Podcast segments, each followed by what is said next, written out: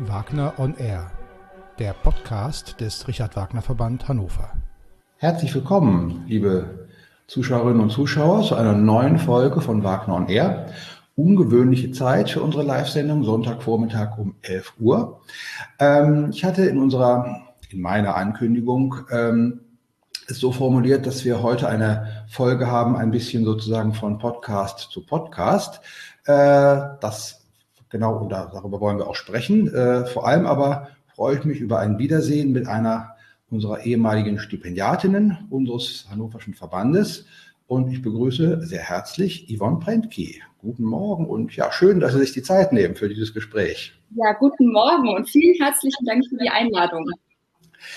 Wir haben gerade uns äh, ja noch inoffiziell vorher äh, unterhalten. Ähm, ich habe Ihnen gesagt, dass ich war im ersten Augenblick überrascht, dass es schon so lange her ist, dass Sie unsere Stipendiatin waren, 2014. Ähm, bevor wir äh, über das sprechen, was Sie jetzt beruflich auch machen, abgesehen von Ihrem Sängerberuf und äh, über Ihren Podcast sprechen, ähm, erzählen Sie uns bitte kurz ein bisschen darüber, wie Ihr beruflicher Weg als Sängerin ja, seit 2014 bis heute verlaufen ist. Äh, Sie sind äh, ganz aktuell, also oder Ihre, Ihre aktuelle Beschäftigung, seit drei Jahren schon, gehören Sie fest zum Ensemble am Theater in Hof. Das sage ich noch kurz vorab. Und jetzt, ja, erzählen Sie uns kurz, was Sie seit 2014 gemacht haben. Ja, gerne. Also das Stipendium war ja im Sommer 2014 und noch im gleichen Jahr hatte ich die Möglichkeit in Hildesheim, damals gab es eine ganz tolle Kooperation zwischen der Hochschule in Hannover und dem Theater in Hildesheim, das uns durch Studieraufträge ermöglicht wurde, einfach schon wichtige Partien zu studieren und meistens dann auch auf der Bühne zu singen. Und dann hatte ich dort die Möglichkeit, die äh, Königin der Nacht zum Ende des Studiums dann zum ersten Mal schon singen zu dürfen. Und daraus wurde dann noch ein zweites Gastengagement für eine große Partie. Das war dann äh, die äh, Lulu und die Zauberflöte von Friedrich Kuhlau. Äh, das äh, ein, ist eine unbekannte Oper, aber trotzdem einfach eine, eine ziemlich große Rolle. Und das waren einfach super wichtige Erfahrungen, um da gleich schon richtig in die Praxis reinzukommen. Und dann ja, wie das so ist, man geht einfach vorsingen, man bewirbt sich überall, wo man kann, bei Agenten und äh, ich glaube, die Runde muss erstmal jeder Sänger nach dem Studium machen oder schon zum Ende des Studiums. Und dann durfte ich in Dijon in Frankreich den Bubikopf im Kaiser von Atlantis singen. Und äh, dann kam tatsächlich eine Phase, wo es mit den Vorsingen am Theater bei mir nicht so gut funktioniert hat, trotz dieses tollen Einstiegs. Und ähm, ich habe trotzdem gedacht, okay, ich, ich versuche einfach die komplette Bandbreite des beruflichen Spektrums und ähm, habe dann auch beim Rias Kammerchor vorgesungen und bei anderen Rundfunkchören und war dort Akademistin und später auch als Aushilfe und ähm, ja hatte dann nebenbei Konzerte und dann kamen dann schon wieder die ersten Opernrollen. Also es war eigentlich immer so ein Hin und Her extrem flexibel sein und äh, ich hatte tatsächlich auch zweieinhalb Jahre lang keine feste Wohnung. Also ich bin in Hannover damals Anfang 2017 ausgezogen und wusste, okay, ich habe jetzt so zerstreute Engagements für die nächsten anderthalb Jahre, dass es sich einfach nicht lohnt, einen festen Wohnsitz zu haben.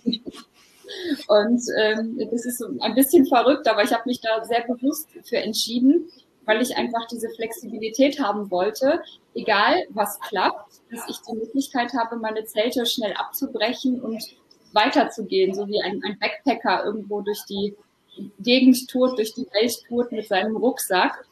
Und äh, dann war ich eben dann ein paar Monate hier, ein paar Monate da, dann äh, war ich ein bisschen in München, dann wieder auf Tournee, dann hatte ich mein erstes Engagement in Hof für ein halbes Jahr für einen Teilspielzeitvertrag und daraus wurde dann später die, äh, der Ensemblevertrag. Und äh, ja, da konnte ich dann endlich wieder mich ein bisschen häuslich einrichten und auch zur Ruhe kommen. Also das war super anstrengend, aber auch eine aufregende Zeit, die ich nicht missen möchte. Ja. Immerhin äh, drei Jahre jetzt schon äh, im Ensemble in Hof, äh, in einer Zeit, darüber müssen wir jetzt gar nicht mehr explizit sprechen. Wir wissen alle, was die letzten zwei Jahre für die für den Kulturbetrieb bedeutet haben. Also in einer Zeit, in der ja auch sicherlich in Hof viele Pläne äh, nicht möglich waren, also abgesagt werden mussten oder auf spätere Zeitpunkte verschoben werden mussten. Ähm, trotz allem, äh, was waren äh, Ihre, ja, Ihre wichtigsten Partien, Ihre wichtigsten künstlerischen Erfahrungen jetzt seit 2019 als festes Ensemble in Hof? Ja, also es ist so, es gab wirklich sehr, sehr viel Verschiebebahnhof, nennen wir das dann hier. Und äh, wir konnten alle tatsächlich froh sein, wenn wir überhaupt unseren Beruf ausüben konnten. Und wir haben wirklich alles durcheinander werfen müssen. Wir mussten Orchester reduzieren, wir mussten schauen, dass wir Stücke nehmen, die man auch ohne Chor machen kann, äh, weil der Chor lange Zeit ja gar nicht auf die Bühne durfte. Und ähm, das waren einfach die Kriterien, nach denen die Stücke ausgewählt wurden. Und äh, viele Partien, die für, für mich vielleicht dann so eine wichtige Entwicklung gewesen wären, die konnten einfach auch nicht stattfinden. Und ähm, also wenn ich jetzt schaue, was so wichtige Partien waren, das kommt eigentlich jetzt erst. Also man war wirklich froh, wenn man überhaupt ein Stück auf die Bühne bringen konnte. Deswegen ist es schwierig zu sagen, da habe ich jetzt irgendwie so eine wichtige Fachpartie gesungen. Also meine ersten Partien im Festengagement, also in dem Teilspielzeitvertrag 2018, das waren Morgana und eine Koloraturpartie in äh, ein Traumspiel von Aribert Reimann. Also da würde ich sagen, das waren meine ersten beiden Rollen in Hof, die wirklich auch wichtig für mich waren, die mich in meiner Entwicklung weitergebracht haben und die auch einfach ja Fachpartien sind. Und dann im ersten Jahr Amor in, in Glucks, ähm, Orpheus und Eurydike. Das ist ähm, auch eine wichtige Fachpartie. Ja, und dann musste man halt irgendwie schauen, was, was kommt auf den Plan. Also einiges, was kommen sollte, das kommt jetzt. Das wird jetzt ähm, auch, ähm, wobei, da ist die Frage, wann darf ich darüber sprechen, welche Partien ich nächste Spielzeit singe, wenn das Theater den äh, äh, Besetzungsplan noch nicht äh, veröffentlicht hat. Gut, äh, also ähm, ich will Sie nicht in die Bedrohung führen und Ihnen nicht Informationen entlocken, die noch gar nicht für die Öffentlichkeit gedacht sind. Also wenn Sie etwas sagen können über künftige Partien, äh, auch für Ihr Fach, also wir haben es so explizit noch nicht jetzt äh, gesagt, aber Königin der Nacht gibt ja schon den Hinweis darauf, also Sie singen das, das Koloraturfach. Äh, ähm, wenn Sie schon etwas sagen können oder möchten, was wirklich für die Zukunft äh, ja, Partien sind, auf die Sie sich schon besonders freuen, dann sehr gerne. Aber ansonsten natürlich ähm, halten Sie sich so bedeckt, wie das Theater es von Ihnen erwartet. Ja, also jetzt ähm, aktuell beginnen demnächst die Proben für die schöne Galatee. Das ist ähm, eine Operettenparodie eigentlich von Franz von Suppé. Und das ist äh, auch eine ganz tolle Koloraturpartie, eine große Partie. Da freue ich mich jetzt sehr drauf. Also ab Mai ist das jetzt aktuell dann in, in Hof zu sehen. Genau, und äh, ja, so die, die größten Herausforderungen, die für mich wirklich auch vom Fach her spannend sind, die kommen dann tatsächlich nächste Spielzeit. Dann werden wir mit Spannung und Neugier verfolgen, was es sein wird. ähm, gut, in den letzten Jahren, letzten zwei Jahren, in denen eben ja doch vieles beruflich nicht so möglich war, äh, wie es geplant war, haben Sie sich entschlossen, noch ein zweites berufliches Standbein dazuzunehmen und das jetzt mehr und mehr aufzubauen. Ähm, sprechen, wir darüber, sprechen wir darüber. Was, äh, ja, was, was ist das? Was machen Sie jetzt, abgesehen davon, als Sängerin auf der Bühne zu stehen? Ja, also die Entscheidung kam eigentlich schon vor der Pandemie, weil ich mich sehr für Psychologie interessiere, also auch schon immer tatsächlich, schon in meiner Jugend. Und wenn ich es nicht an die Musikhochschule geschafft hätte, dann war das so mein Plan B. Ich habe immer gesagt, okay, wenn es mit dem Musikstudium nicht klappt, dann werde ich Psychologie studieren. Aber es hat geklappt. Und äh, das ist ähm, etwas, das kann man später immer noch verfolgen und das, das Singen kann man später nicht in der umgekehrten Reihenfolge verfolgen und ähm, habe mich immer weiter damit beschäftigt, mit den Herausforderungen des Singens, mit mentalem Training, was im Sport ja so wichtig ist und für uns eigentlich genauso relevant ist, aber nach wie vor eigentlich noch viel zu wenig Beachtung in der Ausbildung findet, ist dieses Mentaltraining und Mentalcoaching. Und ich war dann so begeistert auch von dieser Materie, dass ich, als ich erfahren habe, dass es den Beruf des Coaches gibt, der ein äh, psychologischer Berater ist, der also nicht Psychotherapie machen darf, also die Behandlung von psychischen Erkrankungen, aber eben eine, eine Unterstützung bei Krisen, Herausforderungen, bei der Umsetzung von Zielen. Und da kam bei mir halt eben dieses Bedürfnis auf, das auch zu machen. Und das gibt's als Fernlehrgang. Und das kann man super nebenberuflich machen. Kostet natürlich auch alles Geld. Und als ich dann ein, ein Festengagement sicher hatte, wusste ich, okay, jetzt kann ich mir das finanzieren. Jetzt kann ich das dann in monatlichen Beiträgen abstottern und dann in meinem Tempo, in meiner Freizeit nebenbei erlernen. Mhm. Wie lange äh, dauert diese Ausbildung und, und wie umfangreich ist es? Also wie, wie können wir uns das vorstellen? Was, was machen Sie? Also Seminare, Kurse, äh, schriftliche äh, Anteile? Was, ja, wie läuft das? Also die vorgesehene Zeit waren anderthalb Jahre. Ich habe zwei Jahre gebraucht, was auch noch völlig okay ist und im Rahmen. Und es gibt dann ähm, nach jedem Themenblock eine schriftliche Einsenderaufgabe, die man machen muss. Und dazu gibt es dann Pflichtpraxisseminare, die man dann auch vor Beendung, äh, vor Beendung dieser Ausbildung machen muss, um diese Tools, diese Werkzeuge auch in der Praxis zu üben.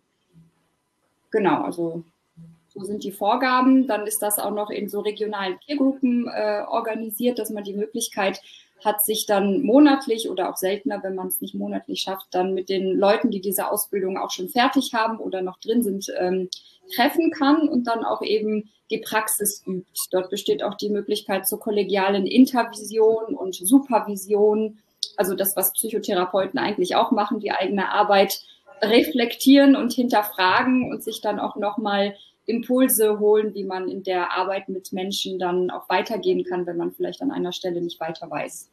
Ja. Jetzt haben Sie äh, eben sehr allgemein angedeutet, was diese Arbeit bedeutet. Ähm, Vielleicht können Sie uns ein paar konkretere Beispiele nennen. Also mit, mit welchen Fragen, mit welchen Problemen könnte jetzt jemand zu Ihnen kommen, so dass Sie versuchen, gemeinsam eine Antwort auf die Frage, eine Lösung für das Problem zu finden? Ja, also das naheliegendste ist natürlich, was man bei Künstlern denkt, äh, sind Lampenfieber-Themen, die ja auch sehr individuell sind und aus einem sehr individuellen Denkkonstrukt entstehen. Also das ähm, ist einfach bei jedem ein bisschen anders, was, was dann da drunter liegt. Das andere ist ähm, auch Selbstwertthemen. Was sind meine Stärken? Und ja, auch Konflikte. Also da, wo Menschen aufeinander kommen, und das tut man in der Kunst ja auch, dort ähm, entstehen hin und wieder Konflikte, so wie es in jedem anderen Beruf und Unternehmen ja auch ist. Und da gibt es auch eben Möglichkeiten, den eigenen Blickwinkel zu verändern und somit auch anders mit den Menschen dann in Kommunikation zu treten. Also wir können nie den anderen verändern, aber wir können unsere eigene Sichtweise und unseren eigenen Umgang mit der Situation verändern. Also das hatte ich jetzt teilweise auch schon äh, in, in meiner Begleitung im Coaching. Und was momentan auch äh, sehr präsent ist, ist, was kann ich noch machen außer meiner Kunst? Also es gibt viele Künstler, die sich damit beschäftigen, wie kann ich mir noch ein zweites Standbein aufbauen im Hintergrund dieser Zeiten, die wir jetzt in den letzten zwei Jahren erleben. Und auch da habe ich äh, die Möglichkeit, die Menschen zu begleiten und zu gucken, wo sind meine Stärken, was kann ich noch oder wie kann ich das vielleicht auch kombinieren. Ähm, Sie sind ja, darüber haben wir bislang noch gar nicht gesprochen, auch schon als Gesangspädagogin aktiv gewesen. Äh, könnten sich diese beiden Fäden an der Stelle sozusagen zusammenführen lassen? Das heißt, könnte auch jemand zu Ihnen kommen, der äh, jetzt vielleicht tatsächlich ein konkretes äh, stimmliches Problem hat oder in einer stimmlichen Krise ist, dann ist ja zum einen die Begleitung durch ein Coaching, so wie Sie es machen, äh, sicherlich äh, hilfreich und nützlich. Auf der anderen Seite natürlich aber auch eine profunde Arbeit an dem, an dem stimmlichen Problem. Absolut. Also das geht eigentlich Hand in Hand. Und zum, also Singen ist ein sehr mentaler Vorgang. Und eigentlich muss jeder Lehrer seinen Schüler auch, auch da begleiten Und deswegen habe ich das als sehr große Bereicherung empfunden, zu dem gesangspädagogischen Wissen jetzt mal in dieses Coaching-Wissen reinzugehen. Und das benutze ich absolut jeden Tag. Also viele stimmliche Hürden kommen auch daher, dass es vielleicht eine falsche Erwartungshaltung gibt, wie sich etwas anfühlen müsste. Aber das kann total kontraproduktiv sein zu dem, was eigentlich muskulär im Körper passiert. Und auch da muss man dann auf der mentalen Ebene ansetzen und mit den Leuten sprechen und zu gucken, was, was für Bilder haben die eigentlich, was, was für Vorstellungen und passen die zu dem gewünschten Ergebnis oder sind die vielleicht sogar hinderlich? Also seitdem fließt das absolut in meinen Gesangsunterricht rein. Ähm, wie äh, oder welche Rolle, welche Rolle spielt äh, die Arbeit als Gesangspädagogin aktuell? Also haben Sie äh, sind Sie da sehr aktiv? Viele, viele Schüler, die regelmäßig zu Ihnen kommen, oder ist das äh, im Moment äh, mit Ihrem Sängerberuf, den Sie ja immerhin äh, auch noch sehr aktiv ausüben und jetzt dem neuen Feld des Coachings, ist das im Moment ein wenig in den Hintergrund geraten? Also es ist so, dass ich das in der Pandemie wieder aufgegriffen habe. Ich habe in, als ich noch in Hannover gewohnt habe, habe ich mir einen Schülerstamm aufgebaut. Das habe ich erstmal aufgegeben, weil ich Sängerin sein wollte. Also ich habe extra beides studiert ähm, und die Gesangspädagogik mitgenommen, ähm, um das einfach, weil fast jeder Künstler irgendwann mal in die Situation kommt, dass das Unterrichten auch noch einfach hinzukommt. Und dann war mein Fokus auf das eigene Singen und das, auf das Aufbauen des Netzwerkes und die Flexibilität, dass ich nicht mehr an einem Ort eben einen Schülerstamm betreuen konnte.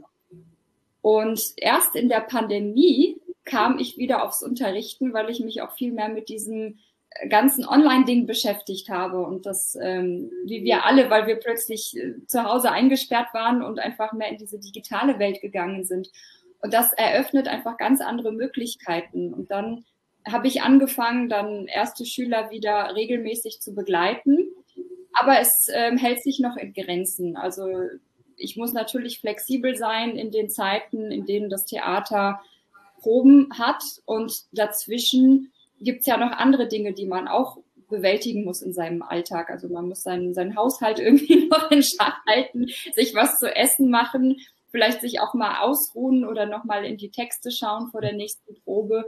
Und das sind halt immer so, so Blöcke und Wellen, in denen man am Theater dann mal sehr eingespannt ist und wo es dann wieder ruhiger ist, wo man dann vielleicht nur vereinzelt Abendproben hat und Vorstellungen. Und da hat man dann die Möglichkeit, eben dann mehr zu coachen oder Unterricht zu geben. Aber man muss natürlich immer gucken, wie viel Energie habe ich zur Verfügung dass mir das nicht an irgendeiner Stelle dann wieder fehlt. Stichwort, Sie haben es gerade schon gesagt, digitale Formate. In Zeiten der Pandemie äh, haben digitale Formate einen, ja, eine unglaubliche Bedeutung äh, erlangt. Podcasts äh, sind nichts, was es erst seit der Pandemie gibt, aber sicherlich wesentlich mehr als vorher. Wir sind jetzt mit Wagner on Air seit immerhin schon etwas mehr als fünf Jahren äh, dabei, wobei jetzt unsere kleine Veränderung oder Erweiterung, äh, jetzt die Gespräche als Live-Format anzubieten, äh, als Live-Übertragung anzubieten, sicherlich auch ein bisschen der Pandemiesituation äh, entsprungen ist. Ähm, Sie haben ebenfalls vor einiger Zeit einen Podcast äh, ins Leben gerufen, den ich, dessen Titel ich auch äh, mit einem Ausrufezeichen und einem Fragezeichen versehen als Ankündigung für heute übernommen habe, nämlich Kunst im Kopf. Ja, wie sind Sie auf die Idee gekommen, jetzt ja in gewisser Weise auch begleitend zu Ihrer neuen, zu Ihrem neuen beruflichen Standbein jetzt einen Podcast zu gründen? Ja, zum einen bin ich selber leidenschaftliche Podcast-Hörerin. Das habe ich mir irgendwann so angewöhnt, als ich dieses Format entdeckt habe, dann zum Beispiel auf dem Weg ins Theater, dann äh, einfach die Stecker im Ohr zu haben und mir dann inspirierendes Wissen ins Gehirn zu ziehen oder nebenbei beim, beim Putzen oder beim Bahnfahren. Und da kam bei mir so dieser, dieser Wunsch auf, auch in meinem Bereich einen Podcast zu machen. Davon gibt es jetzt auch inzwischen immer mehr, auch gerade seit der Pandemie. Aber als die Idee kam, gab es das noch gar nicht so viel. Und das, was es im Coaching und in der Persönlichkeitsentwicklung gibt, das wollte ich dann übertragen auf die Musikwelt und eben über die Herausforderungen sprechen, die man als Künstler eben mental hat und dort auch einfach Tipps zu geben oder den Leuten zu zeigen, wo kann ich überhaupt hingucken, in welche Richtung kann ich gehen, wenn ich ein bestimmtes Thema habe. Und gleichzeitig dort auch Menschen einzuladen, die sich auf einen bestimmten Aspekt spezialisiert haben, um einfach auch so, so ein ähm, ja, Portfolio zu haben an, an Coaches, an, an Menschen, an Begleitern oder auch an inspirierenden Künstlern, äh, dass es für fast jedes Problem eine Lösung gibt und einen Experten, der sich damit auskennt und sich damit beschäftigt. Ja. Wie lange genau machen Sie Ihren Podcast jetzt schon? Den gibt es jetzt seit November. Und äh, ja, das wird hoffentlich ein Langzeitprojekt. ähm, auch darüber haben wir gerade schon gesprochen. Sie sind äh, sehr fleißig und äh, machen wirklich, veröffentlichen wirklich äh, jede Woche, äh, am Donnerstag immer, glaube ich. Freitag. Äh, Freitag, gut. Äh, aber auf jeden Fall jede Woche eine neue Folge. Äh, das heißt, Sie können ja seit November doch schon auf eine Reihe von Gesprächspartnern zurückblicken. Ähm, ja, wie oder was, was würden Sie sagen? Was waren äh, Ihre wichtigsten, Ihre inspirierendsten äh, Gesprächspartner seit den Anfängen, äh, die Ihnen auch ja vielleicht für Ihre eigene neue Aufgabe äh, geholfen haben oder aus denen Sie selbst auch die wichtigsten Impulse mitgenommen haben aus dem Gespräch? Mhm.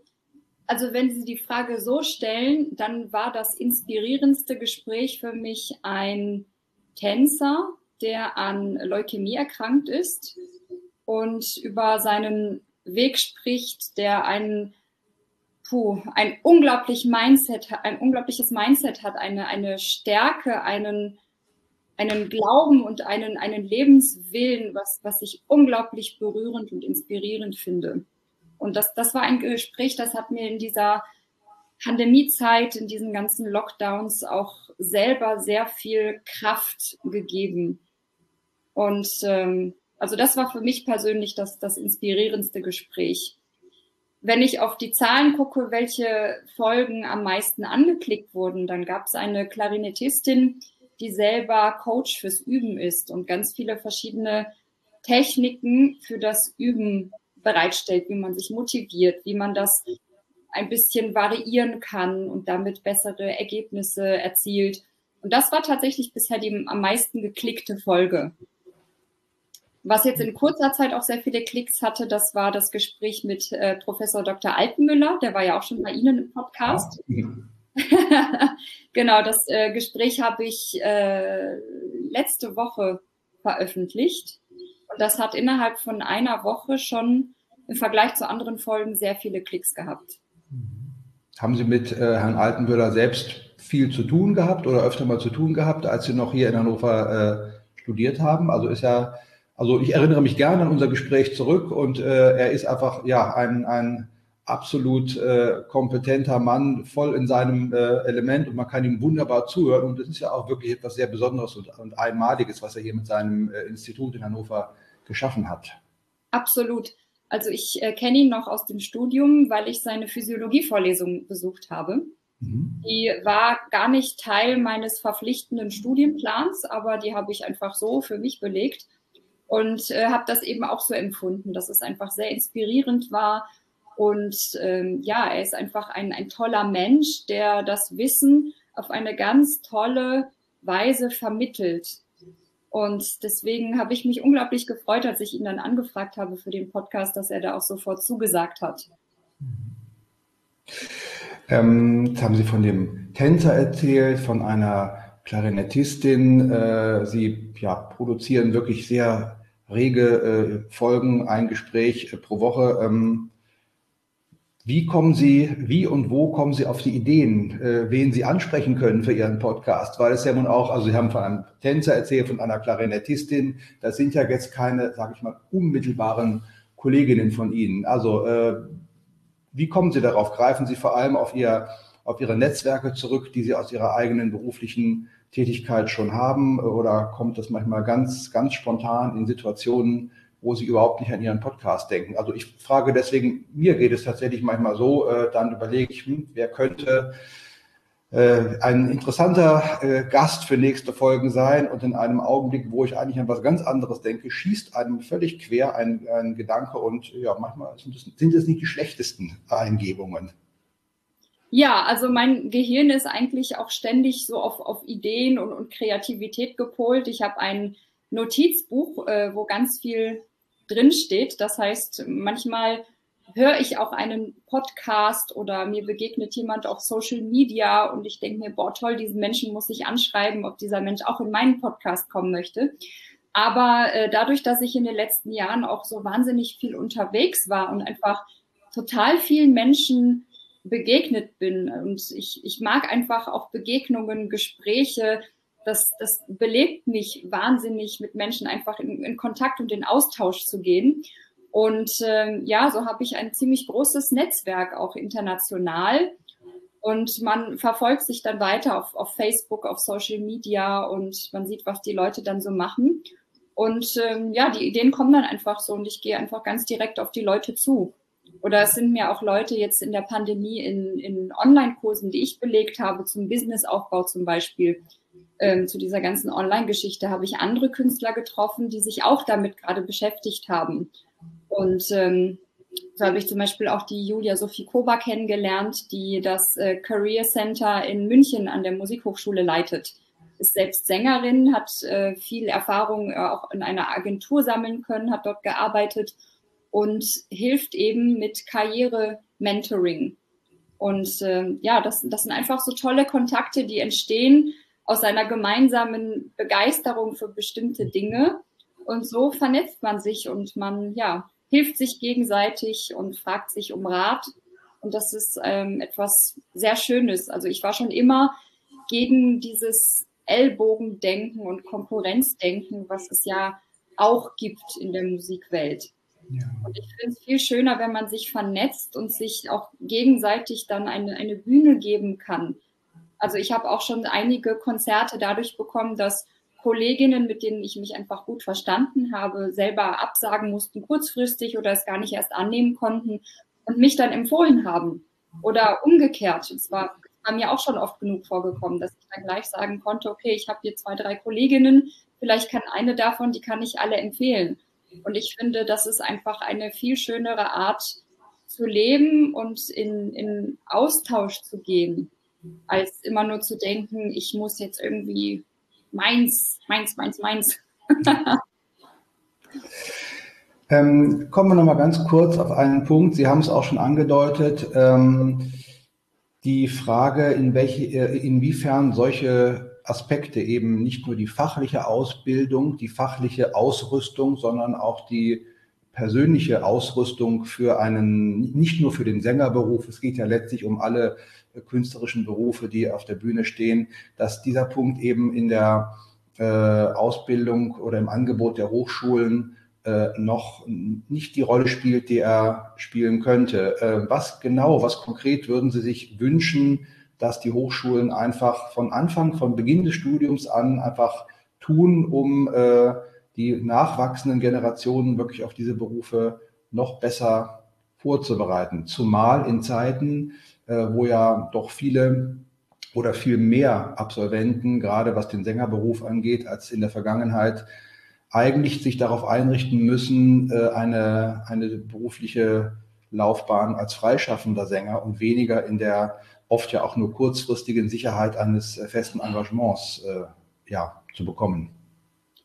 Ja, also da bräuchte es eigentlich zwei Richtungen. Also ich bin froh, dass das schon mittlerweile immer mehr seinen Platz hat, auch fest an den Hochschulen. Also diese Angebote gibt es in den letzten Jahren schon mehr, als es das noch zu meiner Zeit gegeben hat. Und ich finde es wichtig, dass über mehrere Semester zum Beispiel dann auch theoretische Grundlagen des, des Selbstmanagements, des mentalen Trainings vermittelt werden, zum Beispiel als, als Unterrichtsfach. Also da, da gibt es ja Sachen, die könnte man super in Form von Vorlesungen machen, wo man einfach so theoretische Basics, wie funktioniert unser Gehirn, was wirkt sich wie auf unsere Emotionen und auf unser Stressempfinden aus, dass man einfach diese theoretischen Grundlagen bekommt und gleichzeitig auch praktische Übungen, die man für seinen Weg dann anwenden kann. Einfach wie so ein Methodenkoffer, dass, dass jeder, der in diesen Beruf geht, da irgendwie so, so ein kleines Toolkit für sich mitnehmen kann. Das fände ich super. Und ich fände es auch toll, wenn jede Hochschule zum Beispiel einen Auftrittscoach ähm, hätte, wo dann Leute dann auch mit ihren Anliegen dann auch kommen können. Also wirklich mit, mit konkreten Problemen, dass die Möglichkeit besteht, im Studium auch ein Coaching zu erhalten. Also ich glaube, es wäre unrealistisch zu sagen, dass jeder jede Woche ein Mentaltraining im, im Einzel, 1 zu 1 Setting bekommt. Also ich glaube, das wäre ja nicht, nicht finanzierbar, aber dass es zumindest die Möglichkeit gibt, da mit jemandem zusammenzuarbeiten. Das, das fände ich, wäre schon ein großer Schritt. Und das andere ist natürlich dann auch Businesskurse. Also wenn ich selbstständig bin, was gehört alles dazu? Also auch ähm, das Finanzamt ist, äh, interessiert sich wenig dafür, ob ich jetzt Künstler bin oder ob ich in irgendeinem ganz anderen Bereich solo selbstständig bin. Man ist trotzdem als Selbstständiger geführt.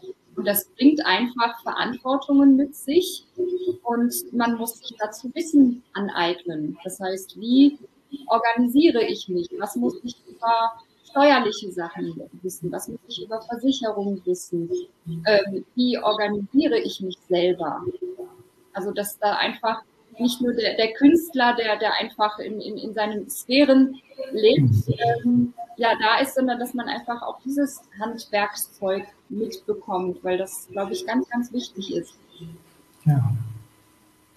Dann wünschen wir uns und Ihnen vor allem viele Zuhörer jetzt für dieses Gespräch aus dem Kreise der Hochschulen, dass äh, Ihr Appell sozusagen genau da ankommt, wo er hingehört. Aber ich vermute, wenn Sie so darüber sprechen, auch äh, was Ihnen da wichtig ist und äh, dass Sie sich jetzt ja auch für diesen für Ihren äh, eigenen äh, zweiten Weg als Coach entschieden haben. Sie äh, haben schon auch Freude daran, äh, anderen etwas zu vermitteln, das heißt, das Unterrichten oder das, äh, ja, das, das Unterrichten, die Vermittlung von Fertigkeiten und Kompetenzen, das könnte durchaus äh, für Sie sicherlich auch eine, ein Standbein sein, was Sie sich vorstellen könnten, in der Zukunft noch viel mehr auszubauen als bislang, oder?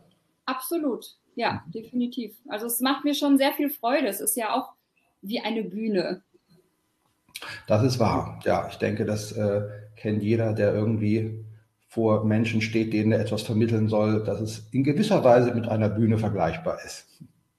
Gut, kommen wir zum Abschluss, nachdem wir jetzt sehr lange über Ihren äh, zweiten beruflichen Weg gesprochen haben, noch einmal ganz kurz äh, auf natürlich Ihren ja, eigentlichen Hauptberuf, den Sängerberuf zurück. Äh, Sie äh, haben einige wichtige Partien des Koloraturfachs äh, schon gesungen, äh, unabhängig von den Partien, die jetzt äh, konkret anstehen.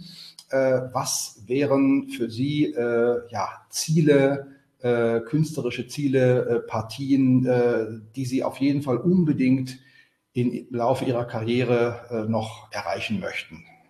Oh, da gibt es viele. also da geht natürlich allen voran die Zerbinetta, die ich gerne singen würde. Ähm, das, das ist so eine Partie, das ähm, wäre auch jetzt in dem Entwicklungsstand, eine Stimme entwickelt sich ja.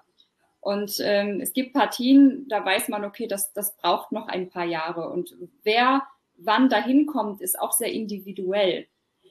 Also das, das wäre auf jeden Fall eine der Traumpartien. Dann hoffe ich, dass meine Stimme sich äh, in, in ihrer Farbe und ähm, ja in ihrem Timbre dahin entwickelt, dass auch eine Traviata in Frage kommt. Aber auf dem Weg dahin gibt es auch noch ein paar andere Partien, die auch für mich zu meinen Traumpartien gehören, wie zum Beispiel eine Gilda, eine mhm. Lucia. Also das ist das, was mich äh, auf jeden Fall sehr fasziniert und wo es äh, ja hingeht. Aber es ist halt eben ein, ein Entwicklungsweg. Es gibt bestimmte Meilensteine, die sollte man vorher einfach wegen der Erfahrung und des Stimmtrainings wegen gemacht haben. Und wir leben in einer Zeit, in der kaum Sänger eigentlich die Möglichkeit bekommen, sich wirklich langsam und fundiert zu entwickeln. Also es gibt diesen, diesen Jugendwahn und viele Leute singen einfach schon unglaublich früh sehr reife Partien, aber da darf die Stimme eigentlich erst hinwachsen, damit das nachhaltig auch, auch zu bewältigen ist. Insofern kann ich mich wahnsinnig glücklich schätzen, dass ich es äh, geschafft habe, an ein Haus zu kommen, dass diese, diese Aufbauarbeit einfach auch erstmal leistet. Wo mir auch ehrlich gesagt wird, ähm, dass das und das ist jetzt einfach noch zu früh. Und ähm, das, das ist als Sänger dann manchmal, wenn man einfach äh, gerne durchstarten würde und am liebsten schon äh, die, die größten, tollsten Sachen machen würde, ist das aber total wichtig und ich weiß das unglaublich zu schätzen, dass ich da auch so ein ehrliches Feedback bekomme, wo ich jetzt stehe und wo man aber auch gleichzeitig sagt, wir wollen dich fördern und aufbauen, aber in einem gesunden Tempo und wir achten hier auf die Stimmen, dass sie nicht kaputt gehen, sondern dass sie dann auch eine, eine langfristig, langfristige berufliche Perspektive haben. Und das ist, glaube ich, äh, unglaublich viel wert und auch total wichtig heutzutage. Auf jeden Fall, ja. Das klingt aber alles sehr danach, als dass Sie sich äh, in Hof am Theater wirklich sehr, sehr wohlfühlen und äh, damit auch den Wunsch verbinden, dass es da vor Ort noch ein paar Jahre weitergehen könnte und dürfte. Hm?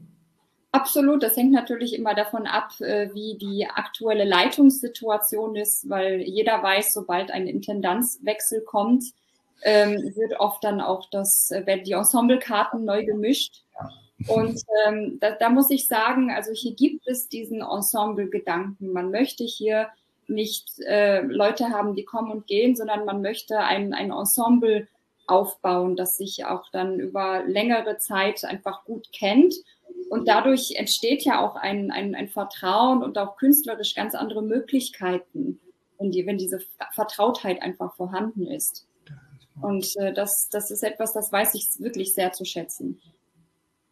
Ja, wir werden als Richard Wagner Verband in Hannover natürlich Ihren weiteren Weg äh, als Künstlerin und auch äh, was auch immer Sie sonst noch für Ideen haben, wie Sie sich beruflich weiterentwickeln können, weiter verfolgen. Äh, Sie verfolgen übrigens auch weiter, was wir als Hannoverscher Verband so machen, denn Sie sind, das möchte ich auf keinen Fall unerwähnt lassen, weil es schon auch was Besonderes ist. Sie sind auch acht Jahre nach Ihrem Stipendium immer noch unser Mitglied, äh, was uns natürlich sehr, sehr freut. Das heißt, die Verbindung ist durchaus gegenseitig da.